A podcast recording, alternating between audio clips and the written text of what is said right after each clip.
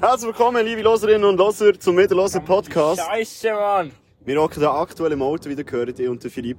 Ähm, wir müssen euch leider mitteilen, dass die Folge von heute, die letzte Folge vor der grossen Sommerpause, leider erst am Montag erscheint. Aber es wird dafür auch eine grosse Folge sein, nicht eine halbe Stunde, sondern ein bisschen länger und ein bisschen spezieller. Genau. Wir haben da nämlich äh, relativ viele Gäste aus der Social-Media-Welt der Sag's Schweiz. doch gerade zwei, drei.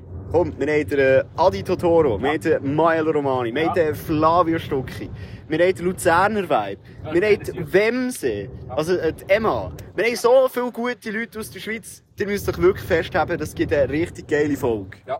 Und sie regen immer weiter auf, ab diesen Vollidioten, die nicht können fahren können! So einen Deutschen zum Beispiel hier! Das hat nichts mit der Nationalität zu tun, Philipp.